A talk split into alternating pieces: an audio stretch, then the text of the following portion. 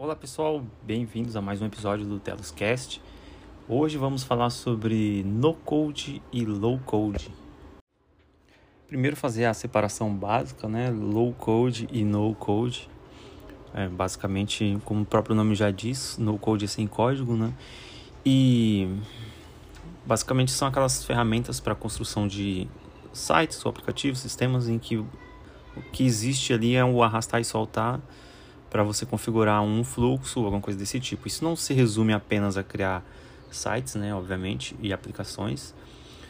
Porque, por exemplo, tem aquelas ferramentas de ensinar crianças a, a criar jogos de videogame, de computador, que ele é basicamente um... você vai montando as caixinhas ali de fluxo, né? Então, esse é o no-code. E low-code também tem essa mesma premissa, no entanto, tem a oportunidade de inserir código em alguns momentos ali seja para algumas tarefas específicas ou até mesmo para você criar um fluxo inteiro de com pouco código, né? Com código. Vou começar falando aqui com as, as ferramentas para criar sites, tá?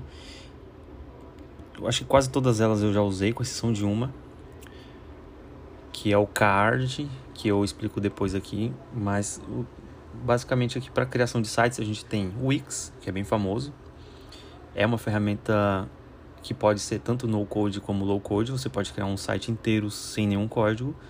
No entanto, lá você tem a opção de criar códigos para algumas coisas específicas, né? Então você pode criar um plugin, criar uma extensão, etc.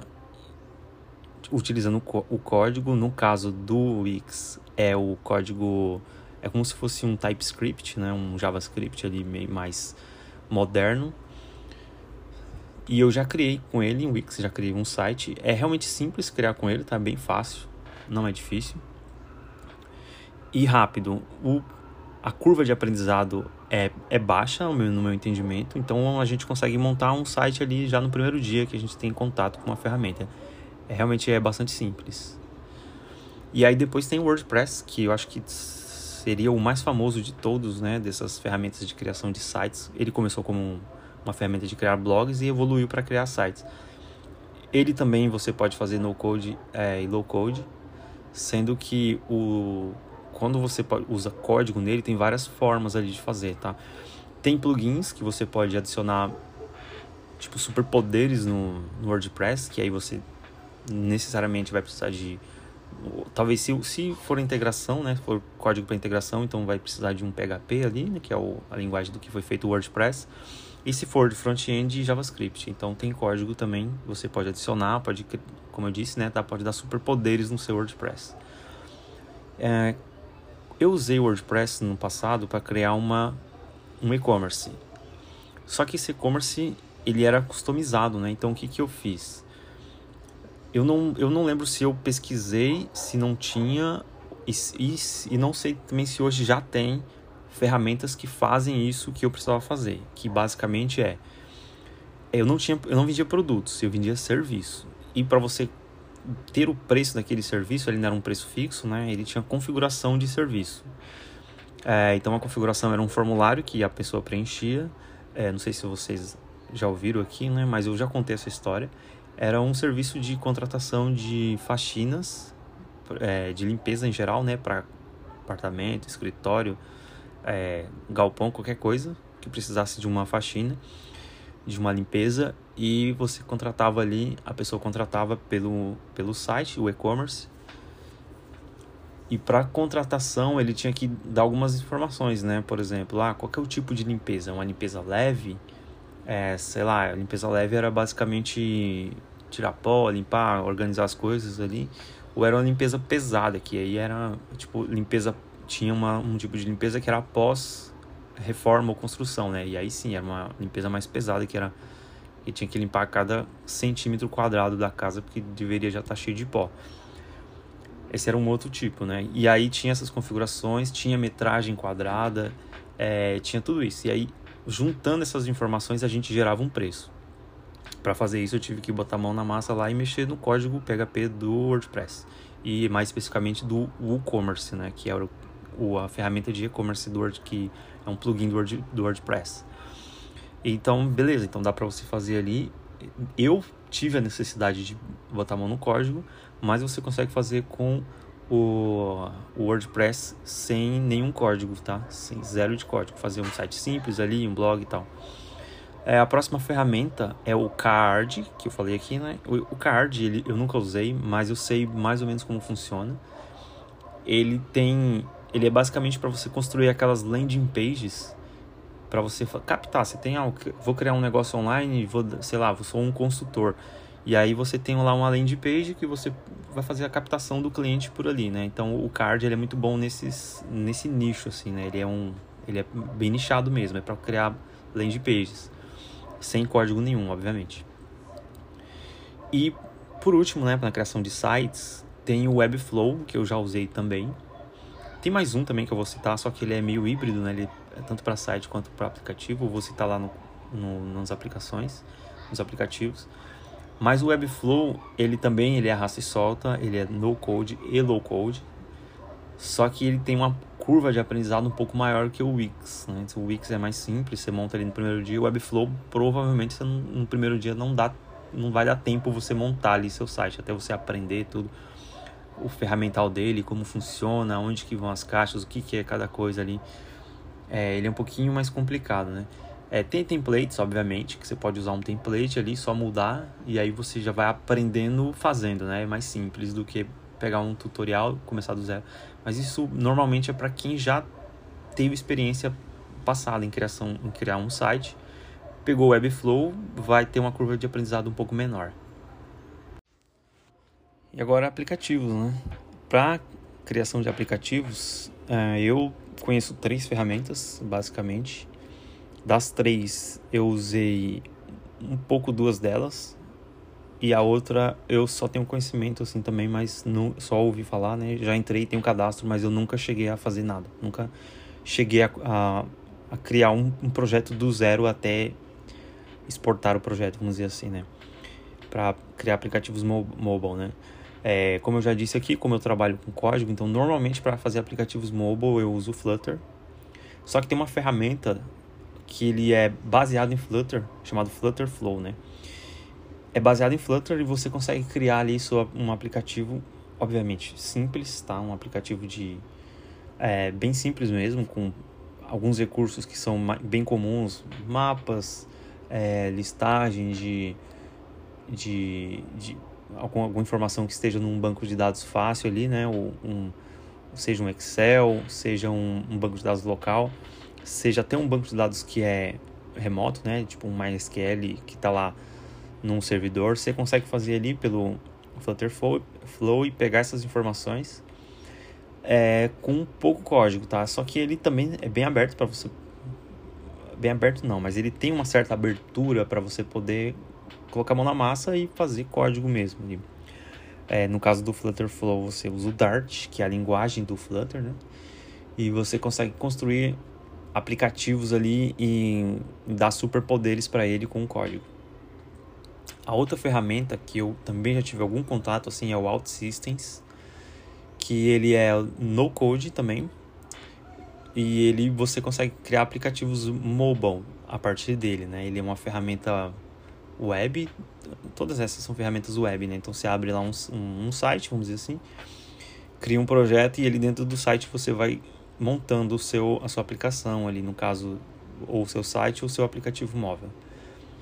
E essas ferramentas ajudam bastante para quem quer tem uma ideia assim de negócio e, e quer, quer fazer o protótipo rápido, é muito bom ir por esse caminho, ao invés de aprender a programar, aprender a fazer código, mesmo que a pessoa vai começar, ah, vou começar com Flutter, né, que aí eu já faço para Android e iOS de uma só vez ainda assim, é, esse é o caminho mais demorado.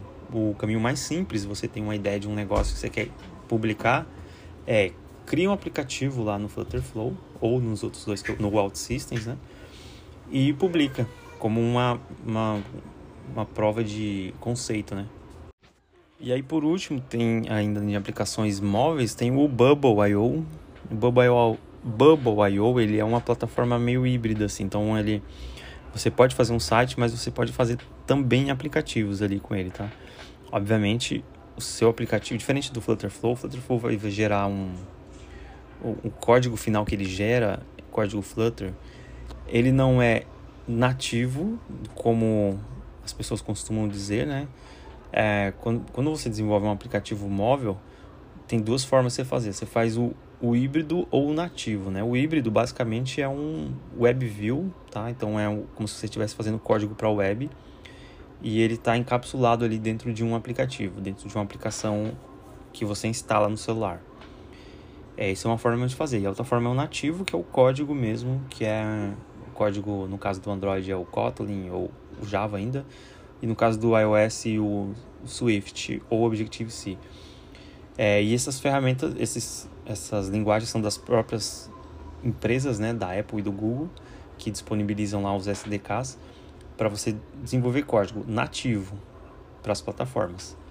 É, o Flutter é um pouco diferente porque ele, ele é nativo de certa forma, só que ele é em cima de uma de um motor gráfico próprio dele, vamos dizer assim, tá?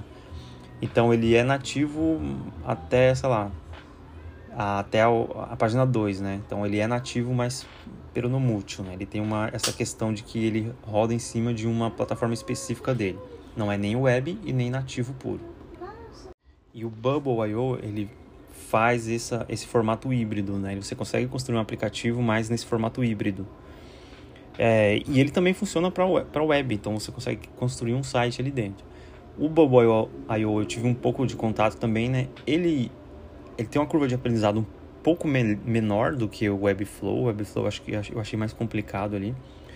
Mas, de qualquer forma, para você fazer uma, uma POC, né, uma prova de conceito, ele, ele é muito bom, que você consegue já ali na, nessas caixinhas de arrastar, soltar a caixinha ali, configurar o que você precisa, você consegue fazer uma, uma aplicação rápida. E a terceira categoria de que você pode usar aqui ferramentas no code e low code, né? é a categoria de criar aplicações, tá? Não é um, um, um, site, vamos assim dizer, tá? Seria, por exemplo, criar um SaaS ou aqueles é, software as a service, porque ele pode não ser um, um, um site, né? Ele pode ter só ali o, o, ponto de contato que é um site, um aplicativo, mas ele no final ele é um, um sistema que roda atrás, que tem aqueles modelos de cobrança recorrente e tudo mais. E existem algumas ferramentas para você criar isso com pouco código ou com nenhum código, né? No code low code. Uma ferram a ferramenta que eu uso aqui e, e que eu acho assim que ela é ela tem um, uma certa facilidade para fazer essas coisas, tá? Ela é uma você consegue com algum esforço ali, né, fazer uma um, um SaaS, um, um software ali dentro dele é o Airtable. O Airtable ele é uma ferramenta é, é, basicamente um banco de dados, vamos dizer assim, né? Só que você consegue criar ali ferramental em cima desses dados que você monta, tá? Então você cria como que é a estrutura dos seus dados, do que você precisa e cria formas de você acessar, distribuir de, e de, de fazer, sei lá, dashboards, fazer comparações e tudo mais ali dentro dele, né? Então ele se encaixa nesse perfil de quem quer construir um ou um SaaS, tá? E ou uma aplicação uma aplicação que, que roda na web necessariamente, né? Porque o Airtable roda na web. E você consegue construir tudo ali com pouco código. Ele também tem a opção de você estender ele, dar superpoderes com código JavaScript, né? mas ele é basicamente uma ferramenta no code, tá? É claro que existem muitas outras ferramentas, muitas ferramentas aparecendo aí que tem um, um, um, um nicho específico, né? É, por exemplo, o HubSpot é uma ferramenta que você pode construir ali uma aplicação, só que ele é muito específico. Ele é específico para quem constrói aqueles CRMs, né? Que é o, a relação com o consumidor. Né? Então, é, não, eu posso trazer depois aqui algum, alguns insights sobre ele, que já usei um pouquinho também. É, mas ele não se encaixa muito nesse, nessa, nessa forma de criar um negócio. É basicamente para quem já tem um negócio, né? Então, que já, já tem um negócio e não quer contratar um time de TI inteiro para fazer um CRM, você pode usar ali o, o HubSpot. É nisso que ele se encaixa ali. Mas agora, para criar aplicações ali, você tem uma ideia de criar um negócio, um aplicativo ou um, um site, né? Um, ou um serviço, são essas ferramentas aqui. Existem muitas outras, mas eu queria trazer essas aqui. Mas futuramente eu posso trazer outras ferramentas aqui, tá? Para expandir mais o conhecimento também. E é por, por hoje é só isso. Um abraço.